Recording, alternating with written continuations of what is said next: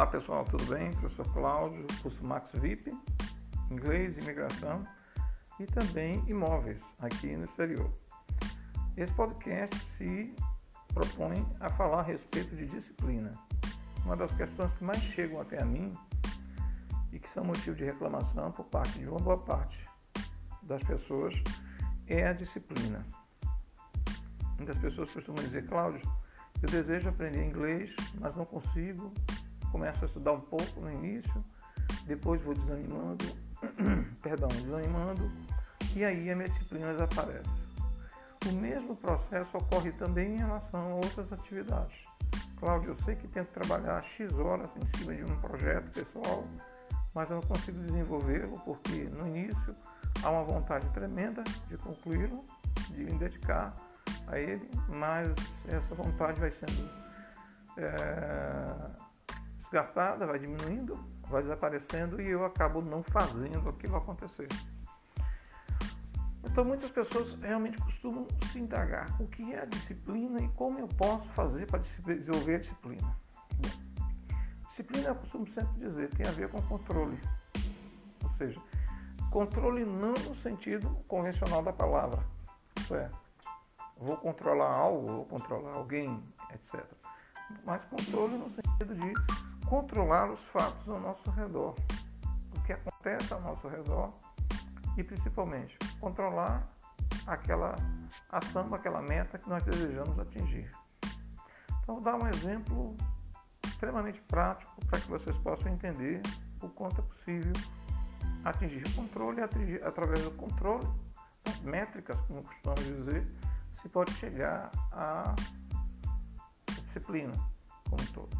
Então, suponhamos que você deseja estudar inglês 30 minutos todos os, todos os dias. O primeiro fato aí que deve ser estabelecido é com que frequência eu vou estudar inglês.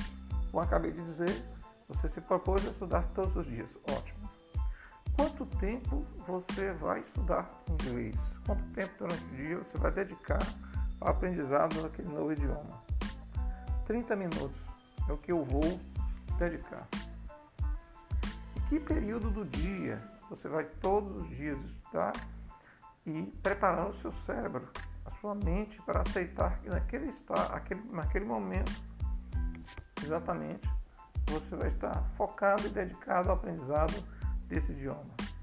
De manhã, 8 horas, 9 horas, 7 horas, à tarde, depois do almoço, à noite. Então, todos esses marcadores, esses delimitadores, têm que ser estabelecidos e têm que estar muito claros em nossas mentes para que nós consigamos realmente seguir a isso. Então, um projeto prático seria: vou estudar todos os dias inglês durante 30 minutos, de 8 a 8 e 30 da manhã. Vou utilizar o cronômetro, o timer do meu celular para controlar, para que esse tempo seja cumprido, 30 minutos sejam realmente cumpridos efetivamente. E eu vou, através de um calendário, marcar, assinalar todos os dias em que me dediquei a essa meta. Além disso, há também o controle de conteúdo. Não basta somente controlar hora, dia, local, período em que aquela meta vai tentar ser atingida, né? que aquela disciplina para a meta vai tentar ser obtida. É preciso controlar o conteúdo que se vai, é, que se vai trabalhar. Então, é preciso definir, bom, na segunda, o que, que eu vou estudar exatamente? Na terça-feira, o que, que eu vou estudar exatamente? Na quarta, idem, na quinta, idem, na sexta, idem. E se você pretende variar o conteúdo daquilo que vai estudar nos dias, eu quero é, estudar leitura, eu quero estudar escrita. Então você deve estabelecer o tempo exato que você vai gastar para esse estudo. Então, 15 minutos para leitura, 15 minutos para escrita. Na terça-feira, 15 minutos para fala, 15 minutos para compreensão. Isso deve ser controlado, deve ser assinalado. Importante dizer também que a disciplina em larga escala ela não ocorre naturalmente. A disciplina ela deve ser formada, deve ser fundamentada, é, como se diz em inglês, em baby steps, steps, ou seja, em passos de bebê, ou seja, em pequena escala cumprir pequenas metas de disciplina e ir aos poucos, gradualmente, aumentando essa disciplina. Aumentando o tempo gasto no sentido de atingir essa disciplina. Toda vez que alguém tenta desmensuradamente uma meta de disciplina muito grande, acima da sua própria capacidade, acima da capacidade normal, ela acaba não obtendo. É muito comum observar pessoas que, por exemplo, estabelecem como meta uh, um valor de tempo dedicado ao esporte, ou então, se são corretoras de imóveis, eu já vi isso, vou vender é uma quantia irreal, surreal de imóveis. Não que isso não seja permitido a qualquer pessoa em qualquer área, estabelecer uma meta alta demais, mas a tendência do seu organismo é não estar preparado para cumprir com essa meta. E eu faço aqui uma analogia muito simples, muito prática de ser entendida. Suponhamos que você tenha começado hoje a frequentar uma academia de ginástica. Você ainda não tenha a prática, né? a força, o vigor necessário, efetivo para o exercício daquela atividade.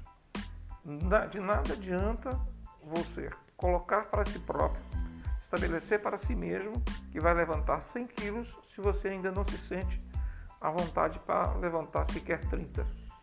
Você pode até mesmo colocar isso como uma meta. Vou levantar hoje mesmo, no meu primeiro dia, na minha primeira semana de academia, 100 quilos. Mas o que vai ocorrer na prática é que isso não vai ocorrer, porque o seu organismo ainda não se alimentou, não estabeleceu, não fixou as condições efetivas concretas do ponto de vista muscular para que você consiga levantar todo esse peso. O mesmo ocorre com metas psicológicas, com metas mentais, metas emocionais, metas de toda a natureza. Sempre é importante seguir o caminho traçado pela própria vida. Nascemos bebês, depois tornamos crianças, depois evoluímos para a adolescência e chegamos à idade adulta. No que tange a metas, não pode ser diferente, não é diferente. Então, começamos com uma meta de pequeno, pequena envergadura, depois deixamos ela crescer, assumir tamanhos maiores, à medida que vamos insistindo e vamos fazendo, e vamos aumentando essa meta, até que ali na frente vamos chegar a uma capacidade de conclusão dessa meta muito maior. Então, respeitar o tamanho, é fundamental. Não começar por uma meta grande demais. Além disso, é, metrificar, ou seja, medir, mensurar dia, horário, período, conteúdo, como se quer atingir essa meta, também é indispensável.